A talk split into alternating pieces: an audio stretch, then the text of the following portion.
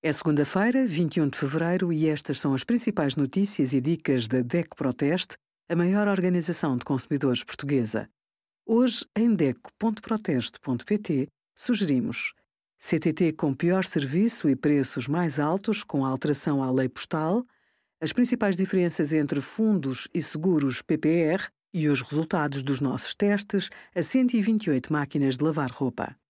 É possível poupar na fatura da água com a ajuda de dispositivos e novos hábitos, como fechar a torneira enquanto lava os dentes ou ciência boa e tomar duches rápidos em vez de banhos. Caso tenha um autocolismo ou a torneira que pingam, conserte-os. Colocar dispositivos que diminuem o caudal das torneiras permite poupar água sem alterar o conforto. Na cozinha, feche a torneira enquanto lava a louça à mão.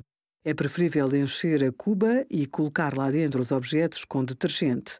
Use a máquina de lavar louça só com carga completa, sem recorrer a ciclos de pré-lavagem.